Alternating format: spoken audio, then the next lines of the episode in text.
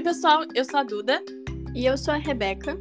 Tá começando mais um episódio do nosso podcast O Futuro Eu, onde conversamos sobre desenvolvimento profissional, possibilidades de carreira e as oportunidades do mundo novo com pessoas que construíram diferentes trajetórias profissionais. Vem com a gente!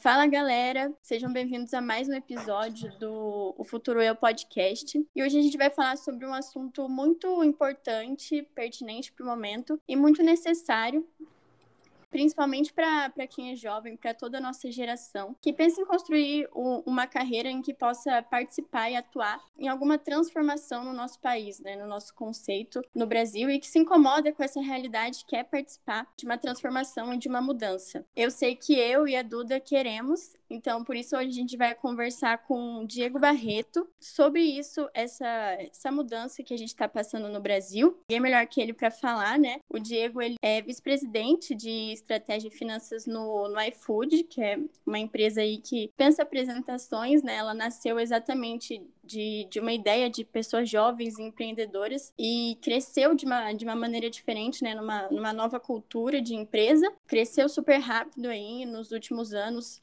chegou a ser reconhecida como um unicórnio brasileiro. E é muito interessante, né, que logo no último podcast a gente estava falando sobre Agem, né, que tem uma cultura diferente, é, horizontal, linear, que dá espaço para cocriação, que valoriza crescerem dessa forma. E é muito legal que a gente vê aí diversas empresas como o iFood que estão tendo sucesso levando essa cultura, né, esse novo modo de, de gestão. E só que para muito além disso, né, o Diego através dessa, dessa experiência dele, ele leva um propósito e uma mensagem sobre essa mudança que o, que o país está passando, né? Essas empresas com uma cultura diferente, que é a, a nova economia, né? E aí o Diego ele traz o, esse propósito de colocar um holofote nessa transformação. E é uma questão muito importante para quem é estudante, para quem é jovem, para a nossa geração, para que a gente entenda uh, quais oportunidades existem no mercado de trabalho que está diferente, né? Que está passando por uma nova realidade então, Diego, muito obrigada por ter aceitado o convite aí e por estar tá fazendo isso, né? Fazendo parte dessa transformação e levando essa mensagem. E, bom, queria pedir para você se apresentar, contar a sua trajetória desde de lá de trás, como você chegou né, nesse propósito, como você entendeu o contexto da nova economia e, lógico, explicar o que, que é né, essa nova economia bater um papo com pessoas que é, entendem que o Brasil efetivamente precisa mudar e que o Brasil precisa passar por uma transformação, porque do jeito que está, uma vida, poucos puderam aproveitar bem, né? Poucos puderam estudar, poucos puderam ter segurança alimentar, poucos puderam se divertir, poucos puderam é, proporcionar para suas famílias aquilo que qualquer pessoa deveria ter do ponto de vista de humanidade, né? Então, super feliz é, é, de poder bater esse papo. A minha, a minha vida é, fala muito, Rebeca, com a vida do brasileiro, com a vida do brasileiro privilegiado, né? Ou seja, eu sou branco, Uh, uh, nasci numa família de, de, de classe média, uh, nasci, eu tenho a minha orientação sexual heterossexual. Então, quando você pega todas essas características, o Diego é um privilegiado. O Diego é um cara que nasceu para ter sucesso no Brasil. Né? Pessoas como eu não têm preconceito pela orientação sexual, não tem pela cor da pele, não tem pela, pelo fato de ter nascido uma mulher, né? ou seja, pelo fato de ter nascido um homem, as portas não se fecham para mim numa série de situações. Então, eu me aproveitei desses privilégios. Essa é uma realidade. Ah, é evidente que eu não tinha essa consciência com 10 anos de idade, com 15 anos de idade, 18 anos de idade. Mas ao longo do tempo, Rebeca, isso foi ficando claro para mim. Essa, essa, esse privilégio começou a ficar muito evidente para mim quando, em 2014, eu fui fazer meu, meu MBA uh, no exterior e chegando ao, ao, ao, IMD na Suíça, eu olho para o lado e vejo 90 pessoas totalmente diferentes de mim, uh, de 42 nacionalidades diferentes, onde todo mundo fica igual, onde todo mundo naquele ambiente uh, não tem um privilégio que te faz ser melhor que o outro. E aí você começa a ter dificuldades para avançar em discussões, em trabalhos, numa série de situações e você fala, por que está mais difícil? E aí aparece a questão do privilégio. Né? Aparece a, a, a, questão de você falar, poxa, as coisas são mais fáceis quando eu tenho privilégio. Então, a, quando eu estou lá estudando, enfim, fazendo lá as minhas coisas, uma outra coisa aparece também, né? que é a, a, a discussão de que o Brasil, segundo o meu professor de economia à época, a, não conseguiria deixar de ser esse país que ele sempre foi. E isso me gera uma certa revolta momentaneamente, porque eu olho para os últimos 15 anos de Brasil àquela época, lá em 2014, e o Brasil vinha de momentos bons, né? Crescimento acelerado do PIB, distribuição de renda, enfim, uma série de coisas. E quando eu olho para isso, eu falo, poxa, é, como é que ele pode estar dizendo isso? E aí ele entra nessa no discurso de que o Brasil foi um país que nunca produziu sua tecnologia. O Brasil nunca conseguiu, sempre foi um país dependente de quando a tecnologia chegasse. E aí, essas coisas me chamam muito a atenção, até que é, eu volto para o Brasil e em 2015 eu começo a me deparar com nomes extremamente interessantes. Peixe Urbano, uh, iFood, 99. E quando eu olho para aquilo, eu falo, pô, peraí, essas empresas, o que elas têm em comum? Elas têm em comum duas coisas: a tecnologia proprietária e elas têm o empreendedor, o perfil empreendedor. E aí eu volto àquele professor e falo, poxa, olha isso aqui. E ele, cara, talvez esteja começando pela primeira vez na história do Brasil exatamente isso. E aí eu passo a estudar esse tema, e aí eu aterriço no que eu chamo de nova economia. Então, a nova economia, ela nada mais é do que é, é, é, é um segmento da economia composto por empresas é, que se utilizam de conceitos, hábitos, ferramentas, tecnologias novas, coisas modernas que chegam à sociedade e que leva muito tempo para a maioria das pessoas se utilizarem dela. Por quê? Porque tudo que é novo não é facilmente adotado. Tudo que é novo leva tempo para poder ganhar credibilidade. Tudo que é novo sofre o preconceito do velho. E aí, nesse, uh, uh, nesse formato, poucas empresas acabam se estabelecendo inicialmente e as demais elas é, é, vão ficando para trás. E aí, à medida que o tempo vai passando no Brasil, isso vai ficando claro para mim. Quando a gente fala aqui dos unicórnios, a gente está falando disso. Quem são os unicórnios no Brasil?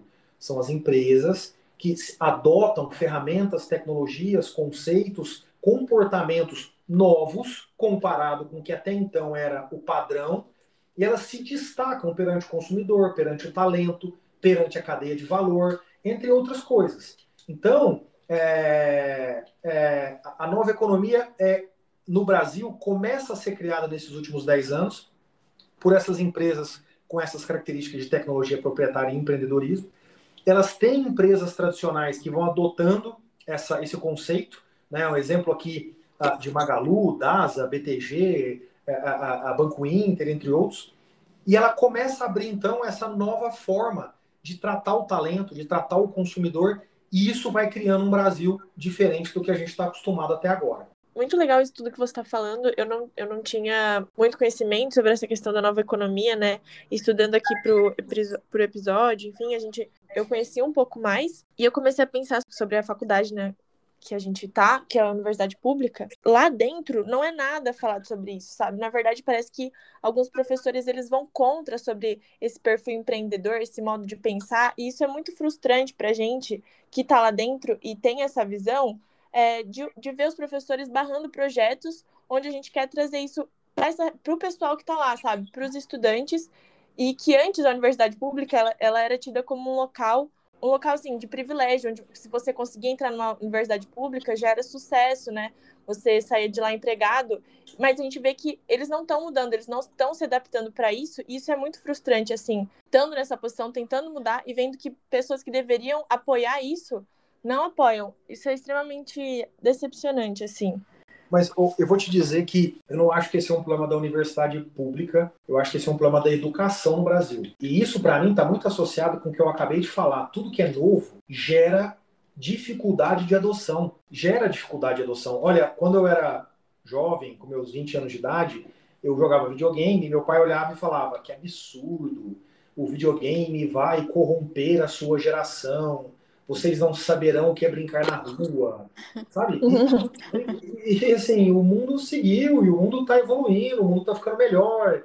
Então, assim, por que, que meu pai falava aquilo? Não é porque o videogame efetivamente ia fazer isso, mas é porque o novo assusta, o novo incomoda. Então, o, quando você fala dos professores, você está falando da educação, a educação tem dificuldade de entender essas coisas. Veja bem, olha que interessante. Ah, um professor há 20 anos atrás, ele era dono do conteúdo. Você chegava lá no seu primeiro dia de aula de uma determinada matéria, ele olhava para você e falava: sente aí e aprenda comigo. Hoje, você vai estudar um tema no começo dele, no conceito básico dele, você tem total condição de aprendê-lo antes de entrar no primeiro dia de aula, usando uhum. da internet, por exemplo. Ou seja, aquele monopólio do professor, ele não existe mais. Então, veja como isso é assustador para quem detinha o monopólio. Isso nada mais é do que a lógica da velha economia. Eu ia até te, te perguntar, pensando nisso, porque, assim, a gente fala aqui da questão do, do privilégio, né? E realmente chegar na universidade pública também ainda é bastante elitizada. E é, assim, quase que é visto como uma garantia para você ser bem visto no mercado, né? As empresas da velha economia veem esse currículo como algo bom. Só que lá dentro a gente não, não tem o. não é passado para a gente o entendimento do que a gente vai encarar quando a gente sai da faculdade, que é esse novo contexto, novo mercado, nova economia. E a gente chegou até já a ouvir, assim, tem algumas iniciativas sobre empreendedorismo na nossa universidade mesmo. Mas a gente ouve os professores também falando. Eu, eu mesma já ouvi um professor meu falando assim: ah, essas pessoas querem tornar a, a universidade uma, uma grande startup. Esse não é o papel da universidade. Aqui eu passo o conhecimento. Lá fora, se quiser empreender, vai. E assim, esses, esses estudantes são vistos como, nossa, os top profissionais do Brasil e, e não entendem a realidade do Brasil, porque não é isso que está chegando, né, gente? E aí eu ia te perguntar, você acha, é, você acha que é possível um dia causar esse impacto na, na, no ensino, na educação pública do Brasil, na educação no geral, mesmo com tanta resistência? Você acha que um dia vai acontecer? Eu tenho certeza. É, veja, o, o, o, velho, ele sempre vai tentar resistir, porque ele tem uma dificuldade de adaptação enorme. Mas nada, nada resiste àquilo que é mais eficiente, produtivo, prazeroso, é, é, é, barato, nada resiste, nada resiste a isso e tenta fechar o mercado para não permitir pequenas. Não adianta. Na hora que surge uma empresa muito forte, ela atropela. Na hora que surge um conceito muito forte, ele atropela. Na hora que surge uma pessoa muito forte, ele atropela. Não é uma, uma hipótese. Então, veja bem, é, o que vai acontecer no, no, no, no ambiente universitário, para mim, é muito simples novas instituições vão surgir, trazendo conceitos que pais e mães reconhecem ser muito mais ligado com a estrutura de futuro que elas esperam para os seus filhos, e automaticamente essas escolas vão ganhar espaço. Então, veja, quando você volta, só tinha universidade pública praticamente como recomendada. Hoje, você há de convir que tem várias universidades privadas em diferentes matérias, diferentes graduações que são bem recomendadas pelo mercado. Isso foi a nova economia de, é, de, de, de 30 anos atrás, de 40 anos atrás. Entende? Então, hoje, esse movimento está acontecendo agora com a universidade pública e com a privada também, porque tem uma nova economia surgindo aí. Que nova economia é essa? De uma educação que você, você aprende fazendo, de uma educação que você aprende colaborando. Então, eu vou te dar um exemplo prático. Existe uma, uma faculdade que acabou de ser criada ah, no Brasil, tem um ano e meio de vida. Chama Link Business School, LBS. Essa a, a, faculdade é uma faculdade que foca no comportamento empreendedor. No momento em que você adentra a ela, no primeiro dia, sabe qual é o primeiro primeira aula que você tem, o primeiro projeto que você faz? O como montar algo que te permita ganhar 9 mil reais por mês. 9 mil reais é o preço da mensalidade, que é cara. Mas o conceito é: olha, eu vou te ensinar a fazer isso. Você não veio aqui porque você é filhinho de papai rico. Você veio aqui até eventualmente porque você é isso, e tudo bem. Mas eu vou te ensinar a gerar o seu negócio. E ele tem que fazer isso. Então, olha, olha que chocante isso. Que dia que você imaginou no primeiro dia de aula alguém chegar para você e falar como se ganha 9 mil reais por mês, como se cria um negócio que te permite isso. E as pessoas, o que, elas fazem lá? Elas tentam. Algumas não dão conta, outras dão. Sim. Não, essa, essa educação empreendedora é muito, muito importante, sabe? E, infelizmente, isso é uma coisa que ainda não está em universidade pública, né, que, que tem essa acessibilidade para quem não, não tem condições, mas eu espero que, como você está como você tá falando, um dia realmente chegue, né? Porque, sim, vai chegar.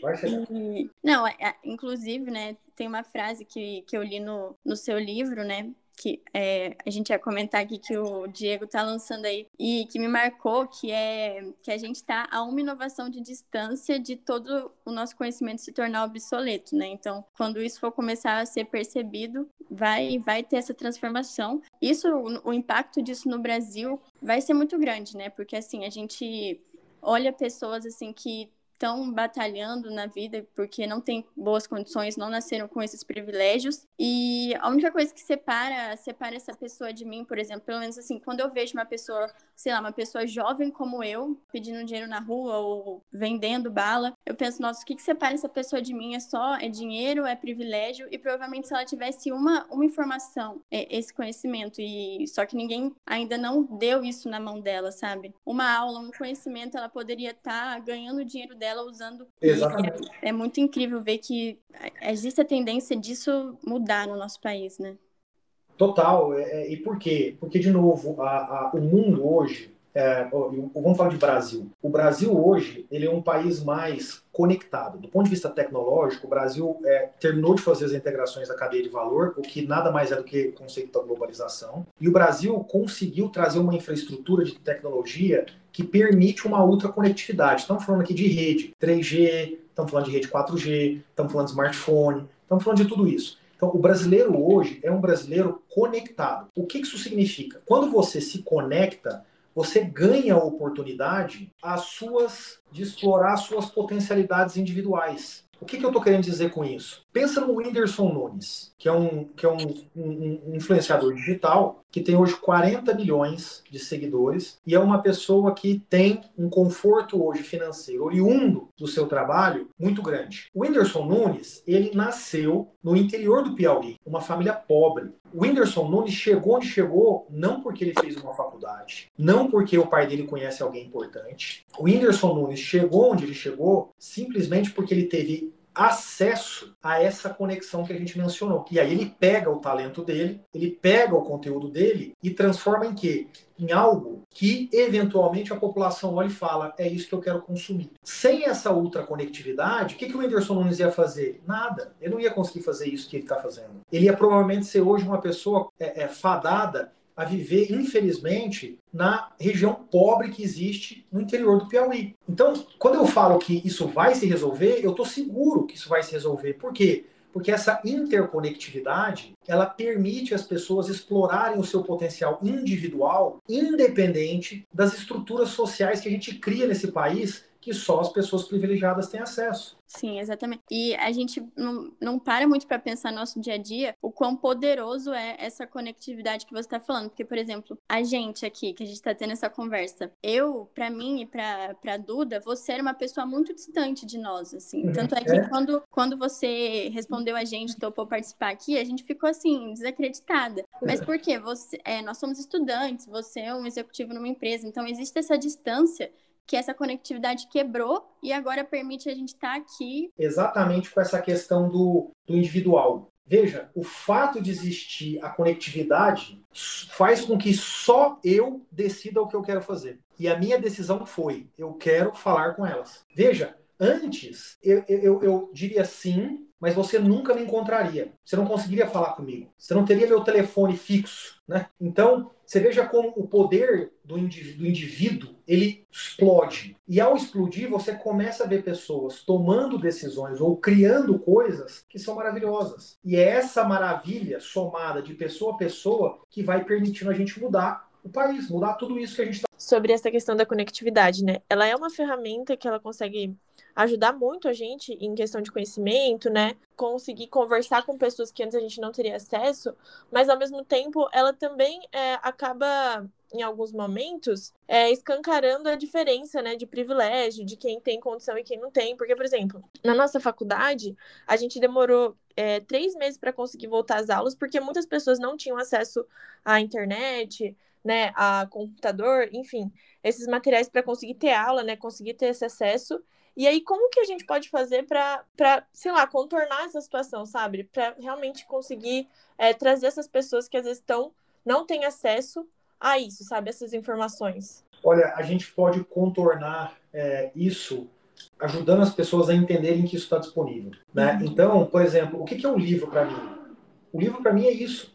Veja, eu não vou ganhar dinheiro com livro. Tá? A minha, minha vida, a minha, minha grana é, é, é, é, tá aqui no, no, no iFood, aqui que eu ganho meu sustento, aqui que eu ganho meu dinheiro para poder pagar minhas contas. O ponto aqui é, o livro me permite pegar pessoas que não têm essa visibilidade da conversa que a gente está tendo aqui e falar, opa, peraí, isso aqui, ó, é possível. Se isso aqui é possível, eu posso tentar. Então, para mim agora, já que existe a conectividade, já que o brasileiro tem um comportamento de conectividade, entre outras mil coisas, o que, que sobra? Sobra para mim dizer, vamos falar para essa galera que essas coisas são possíveis, estão disponíveis. Porque na hora que elas ouvirem o protagonismo individual, caso elas tenham, vai fazer com que elas se movimentem e vão buscar as oportunidades. É muito incrível esse trabalho que você está fazendo, é, porque antes da gente começar a gravar aqui, né, você mandou o link do evento que você está realizando e quer divulgar isso para as universidades, para os estudantes. E assim, uma palestra como essa, um contato que a pessoa vai ter em um evento como esse, pode mudar a vida dela, sabe? Ela pode ter ali pivotar o futuro dela. E assim, uma palestra, sabe? Um tempo que você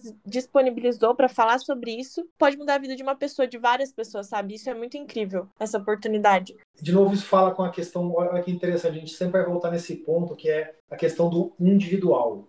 Né? Então, para mim, para mim, Diego Barreto, é, o que eu quero é fazer que isso aconteça. Então, quando você é, é, diz, poxa, a gente queria muito que as pessoas enxergassem isso, e eu tenho esse conteúdo na minha mão, que é nesse caso esse evento que vai acontecer, deixa só cabe a mim dizer, então pega. Uhum. Há 20 anos atrás, eu ia dizer, ó, oh, vocês vão ter que pegar um carro, todo mundo, viajar 500 quilômetros, vir para cá, assistir, pagar um hotel e voltar. Hoje eu falo, cara, é, a Liga teve em casa aí, tá valendo. Tipo, é, é, muito mágico isso, sabe? É muito mágico você agora olhar para você e falar, é com você. Então, assim, você tem um conteúdo e não quer disponibilizar isso com alguém, você está no seu direito. Mas o protagonismo, a responsabilidade é sua de não conseguir fazer isso chegar. Uhum. É, a gente conversou sobre isso no episódio dessa semana, né, inclusive, que foi como agora as empresas que estão crescendo, a gente vê que elas estão é, compartilhando as informações. E aquelas empresas que tentam, né, as pessoas que retêm o conhecimento, elas não vão para frente. Então a gente está construindo é, essa rede no Brasil, né, no mercado, que é de compartilhar informação. Se você tem o conhecimento, por que guardar só para você, sabe? Ajudar as outras pessoas a crescer e a gente vê que isso é uma coisa que está finalmente entrando no mercado e é incrível. Exatamente, exatamente. Isso antes era caro, né?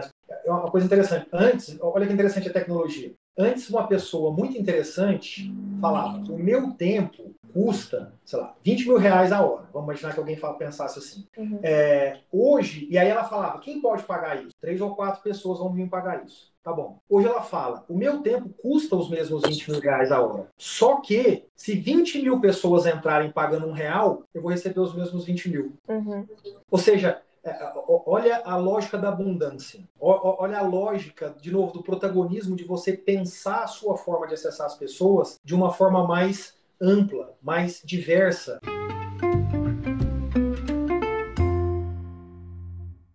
E assim, só para o pessoal entender, né, tipo, para quem é universitário, enfim, estudante ou qualquer pessoa que esteja entrando no mercado de trabalho, entra em empresas que participam, fazem parte da nova economia, né, que tem esse perfil, qual que é a diferença que, que essa pessoa vai ver, sabe? Ah, é a diferença entre viver no céu e no inferno. Essa é a eu vou. Cara, assim, as empresas da nova economia são empresas que são empresas que entendem o valor do indivíduo, como eu falei para você aqui agora, né? Como eu tenho tanto falado aqui e repetido. Portanto, quem entende o valor do indivíduo, automaticamente entende o valor da colaboração. Quando você entende o valor da colaboração, você tem que dar espaço para que as pessoas possam mostrar isso.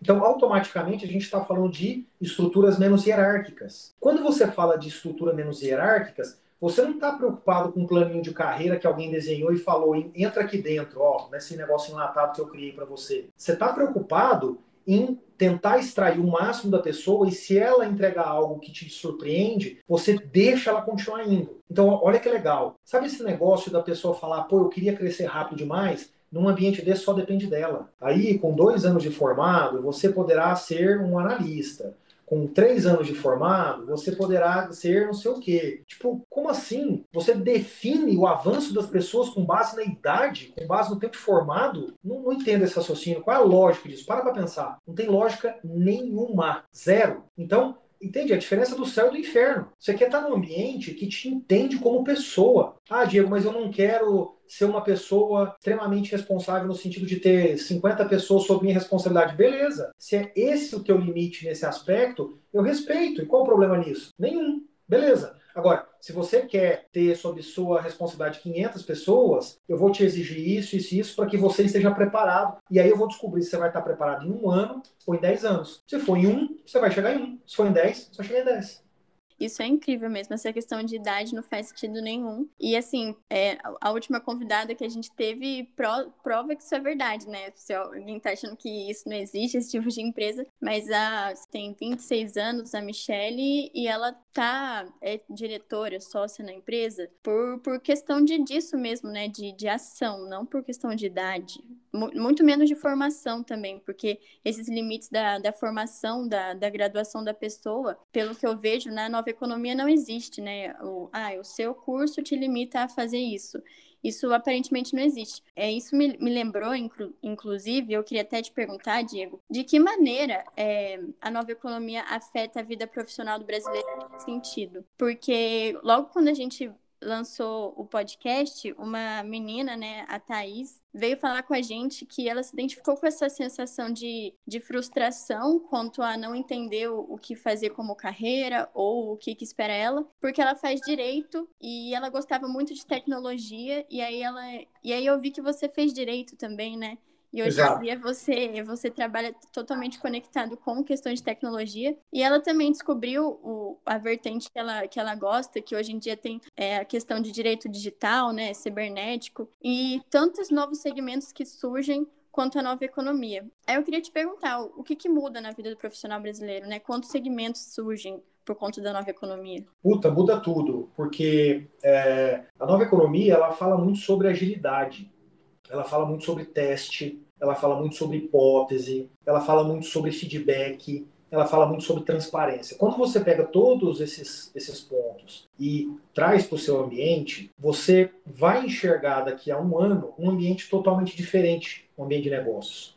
Por quê? Porque se você cria muita hipótese, testa e ouve feedback da transparência, você vai descobrir muita coisa, você vai fazer muitos ajustes no seu negócio, você vai tomar caminhos diferentes daquele que você imaginava conceitualmente. O que significa que o que acontece hoje, com certeza vai ser muito diferente daqui seis meses, 12 meses na sua empresa. Portanto, os skills que você precisa do seu time vão ser diferentes também. Isso vai permitir, então, você abrir oportunidades muito diferentes para as pessoas, ah, para que elas mostrem os seus skills e possam eventualmente adotar caminhos diferentes. Por que, que o meu caminho não foi o do advogado tradicional? Porque eu entrei num ambiente que foi dizendo, cara, isso aí você consegue fazer? Consigo também. Então vai lá fazer. Isso aqui também. Isso aqui também. Isso aqui também. E aí no final você para num lugar que não é aquele que a tua faculdade um dia imaginou. Por quê? Porque não é sobre a minha faculdade, é sobre o Diego. Por isso o impacto, né, na, na, do ponto de vista de carreira, ele é tão grande.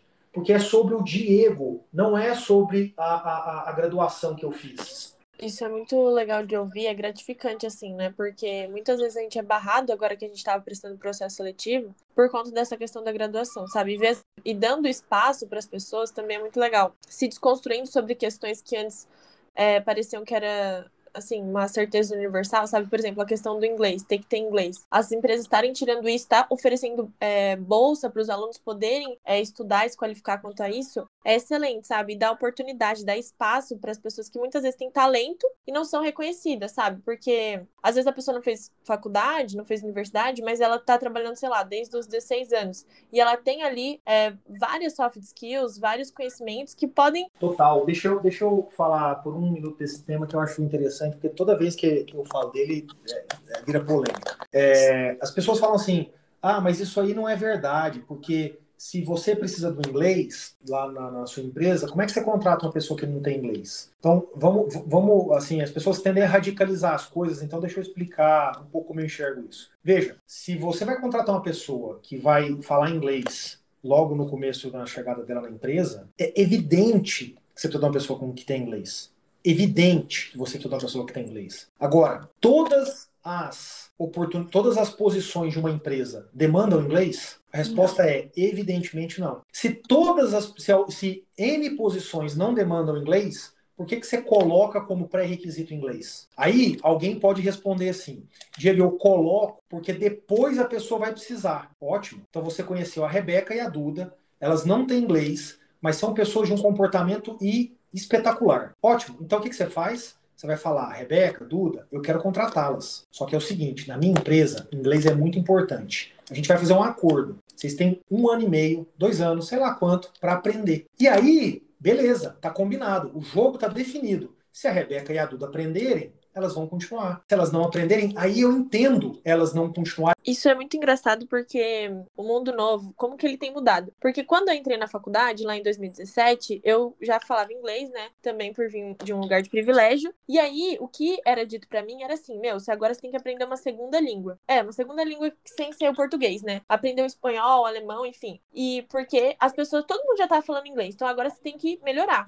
E aí, agora, terminando a faculdade, cinco anos depois, a gente vê que na verdade mudou isso. Agora, as, algumas empresas estão tirando isso, elas estão oferecendo, né, essa questão de aprender uma língua. E isso é muito bom ver que o mundo tá abrindo essas portas, sabe? Uhum. E tá Total. agora valorizando a habilidade comportamental, né? Porque assim, não adianta muito dentro de uma empresa, né? Dependendo da cultura dela, você falar cinco línguas e não ter uma habilidade comportamental que tá de acordo com, com a cultura da empresa, tá de acordo com, a, com o contexto do mundo, de agilidade e tudo mais. Por isso que eu falo no livro sobre o perfil empreendedor. Não é sobre ser um empreendedor no sentido de ter uma empresa, é no sentido de ter o comportamento de pessoas empreendedoras. O que é o comportamento de uma pessoa empreendedora? É uma pessoa forte, é uma pessoa que topa a incerteza, é uma pessoa que busca opção, é uma pessoa que busca caminhos para resolver problemas. Então é sobre o perfil empreendedor. Eu costumo dar um, um exemplo que eu gosto muito,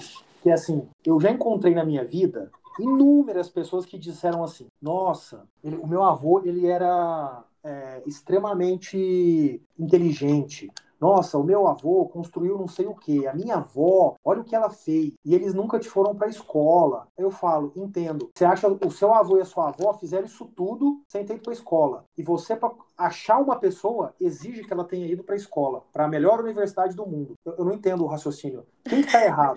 Você falando do seu avô e da sua avó? Ou em... Você acredita que você sempre teve esse perfil ou você foi desenvolvendo ao longo dos anos? Porque eu sei que no meu caso eu fui desenvolvendo, né? Dentro da faculdade eu aprendi muito sobre isso. E eu queria saber sobre a sua história, assim, se você sempre teve isso dentro de você. Olha, eu não sei se eu sempre tive, o que, eu, o que eu sei foi que eu tive uma oportunidade que para mim teve muita valia nesse sentido. O meu pai, ele tem uma empresa em Uberaba, Minas Gerais. E na empresa do meu pai, é, ele sempre me levou desde os 10, 12 anos para poder trabalhar lá com ele. Então, eu vi o meu pai trabalhando, eu vi o meu pai quase quebrando. Eu, é uma empresa de transportes. Eu vi o meu pai passando por situações extremamente complicadas com acidentes de caminhão. Eu vi o meu pai sofrendo na mão do governo, eu vi meu pai demitindo gente, contratando gente e achando as soluções, construindo as pontes. Então, eu, eu, eu não sei se eu nasci, mas muito cedo eu vi isso acontecendo. E, e eu vi o valor disso. E uhum. aí, por causa disso, eu acho que ficou natural para mim eu dizer não tem por que não. É, uma coisa assim que eu já tive contato com algumas pessoas que tinham muito preconceito com a, com a questão do empreender, sabe? De ter eu, esse perfil. Eu tava pensando exatamente nisso agora. É, também. porque as pessoas dizem assim, não, mas você tá glamorizando o sofrimento das pessoas de empreender, sabe? E eu nunca, nunca tive essa visão. É, tem muito. Sim, tem. Não, pode, pode falar, pode, pode terminar, acho que eu te, te interrompi, desculpa. Não, imagina. Eu, eu, só ia falar que, sim, a, principalmente gente da nossa geração tem bastante preconceito com isso, com empreender, empreendedor, porque é, as pessoas fazem isso por questão de sobrevivência, ou o empreendedor só, só consegue empreender desse jeito quem é rico. E a gente não vê que essa questão que você está falando de um perfil empreendedor, que isso tem a ver só com você saber lidar com as pessoas, você saber resolver problemas, você ter, pensar fora da caixa, aproveitar essas oportunidades, simplesmente isso. Só que ao, ao passo que o mesmo jovem acredita, perpetua muito que tem que aprender cinco línguas, né? E o é. que eu vou fazer com cinco línguas se eu não sei lidar com pessoas, não sei resolver problemas? Não então isso é muito engraçado. Vai dar aula de línguas. Só isso. Massa. É, eu, eu, eu, concordo totalmente. O que, o que, o que eu ia dizer quando, quando, quando eu te interrompi é esses dias eu disse para uma pessoa assim: é, você já parou para pensar? Se não me engano, acho que até pus isso no Instagram lá depois, porque eu achei que ficou interessante. Mas eu falei: você já parou para pensar que quando você quer ir para uma empresa tradicional ou para um concurso público, você não fala isso para ninguém, você não precisa pedir para ninguém. Mas se você quiser empreender, você tem que pedir permissão dos seus pais. não é muito louco isso? É verdade. Você, você tem que pedir permissão. Ó, oh, pai, mãe, eu quero. Como assim? Que absurdo. Sabe, você tem que explicar. Mas se você quiser ir trabalhar na Vale, no Itaú, e, e veja, glamorizar quem diz isso é, é, não está sendo intelectualmente justo. Porque quem diz que trabalhar num emprego normal tradicional é molezinha, facinho, bonitinho, gostosinho, ganha dinheiro, não tem problema, não tem risco? Como assim glamorizar? Não, não entendo o ponto. Assim, você nunca viu uma pessoa ser demitida? Você nunca viu uma empresa fechar e demitir todo mundo? Você nunca viu uma empresa colocar uma pessoa lá e não remunerar da forma adequada? Você nunca viu uma empresa pedir para a pessoa ser uma pessoa jurídica ao invés de ter o, o, o, o status correto, que é CLT, um exemplo desse? Não, não, não, entendo. Então, assim, que glamorizar o quê? É difícil para todo mundo em qualquer opção que você tenha. Ninguém está defendendo aqui todo mundo tenha que ser um empreendedor. A defesa aqui é que as pessoas saibam as opções e e outra coisa, assim, que tendo esse perfil empreendedor, mesmo num lugar de privilégio, que é o que as pessoas dizem, né? Ai, mas o pai dele bancou ele, ai, porque ele já era classe média, enfim. Mesmo estando nesse local, acho que quem tem esse perfil, né, busca levar para os outros que não têm esse mesmo privilégio o conhecimento, sabe? Por exemplo, é, eu e a Rebeca, a gente começou esse podcast justamente por isso, porque a gente conversava e a gente acredita que isso pode é, ajudar outras pessoas. Então a gente começou, entendeu? A gente tá tentando levar isso para as pessoas, sabe? Então acho que é muito disso também. Você, se você tá crescendo, você quer que os outros cresçam com você. Então você busca formas de fazer isso. O, o Duda, é, no livro eu, eu, falo sobre um, um efeito que conversa muito com o que você está dizendo. Se você fizer um tracking, foi o que eu fiz lá no livro, dos, dos, dos empreendedores da nova economia, ou seja, que nos últimos 10, 15 anos criaram a sua empresa e tiveram um exit, saíram né, e venderam parte do seu negócio, venderam o negócio todo, sabe o que esses caras foram fazer? Os caras foram investir em mais 10, 20 startups. Uhum. Então, esses uhum. caras estão gerando mais emprego, esses caras estão financiando outros empreendedores, uhum. sabe? É, é, é, uma outra, é uma outra forma de pensar as coisas. Os caras estão ajudando novas soluções serem criadas nesse país. Uhum. Exatamente. E tornando o Brasil um local onde é, a gente veja valor no nosso trabalho, né? Porque eu amo o Brasil, sabe? Eu nunca, quando eu era mais nova, eu sempre quis ficar aqui, enfim. Só que aí, vendo outras pessoas que saíram do país, a gente vê, putz, mas é muito mais fácil crescer lá fora, sabe? Isso é frustrante. Tipo, você comprar uma casa, é, conseguir viajar com a sua família, enfim, crescer dentro do seu emprego é muito mais fácil lá fora, sabe? Aqui no Brasil a gente sofre anos para conseguir fazer isso. E ver essa realidade mudando dá, assim, uma esperança, principalmente pra gente que é jovem agora. Eu concordo totalmente. E, e acho que o que você tá falando é, fala muito com essa discussão que eu digo aqui da nova economia. É, você hoje tem instrumentos, acesso a recursos, possibilidades de buscar aquilo que você quer. Há 20, 30 anos atrás você não tinha. Você tinha que seguir o padrãozinho que alguém ia te dizer para E é, é muito por isso que eu acho assim tão importante, urgente assim isso que está acontecendo, o que você, Diego, está fazendo, levando essa informação, porque é difícil a gente, as pessoas entenderem a mudança, como você já mesmo falou, sabe? Eu e a Duda também, que somos é, jovens, então, assim, nascemos na era digital, a gente tem acesso à informação, é privilegiada. A gente até outro dia não, não, não, entendia essa, essa realidade, sabe? A gente não sabia que existia. A gente realmente acreditava que a gente só ia é, ter que demorar anos numa carreira aí para causar algum impacto, ou, sei lá, fazer sucesso, passar três, quatro anos como estagiária, enfim. A gente tá vendo isso só agora. Então demorou pra gente entender e essa informação chegar na gente, sabe? É, concordo. Só que agora vocês vão poder ler o livro, vocês vão poder participar lá do evento, a gente vai poder falar mais aqui pelo WhatsApp e vocês vão mudar isso junto comigo no Brasil.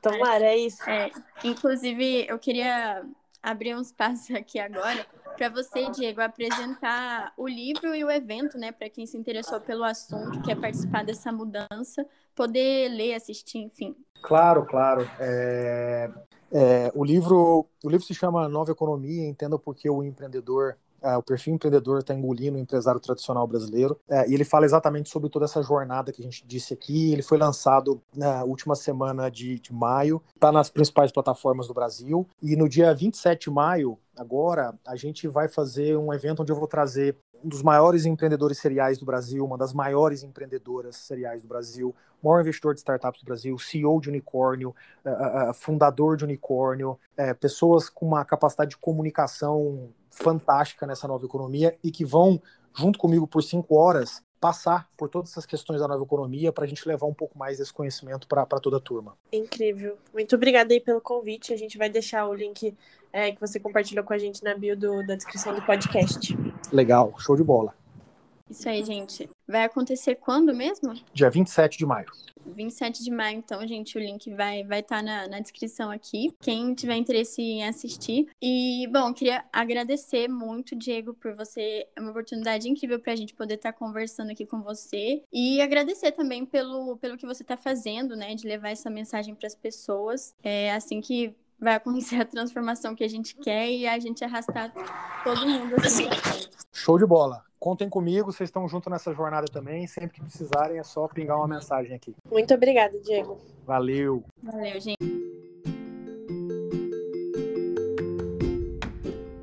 A gente vai ficando por aqui. Obrigada por ter nos acompanhado até o final. Se você curtiu o conteúdo, se inscreve aqui no nosso canal de podcast para não perder nenhum novo episódio.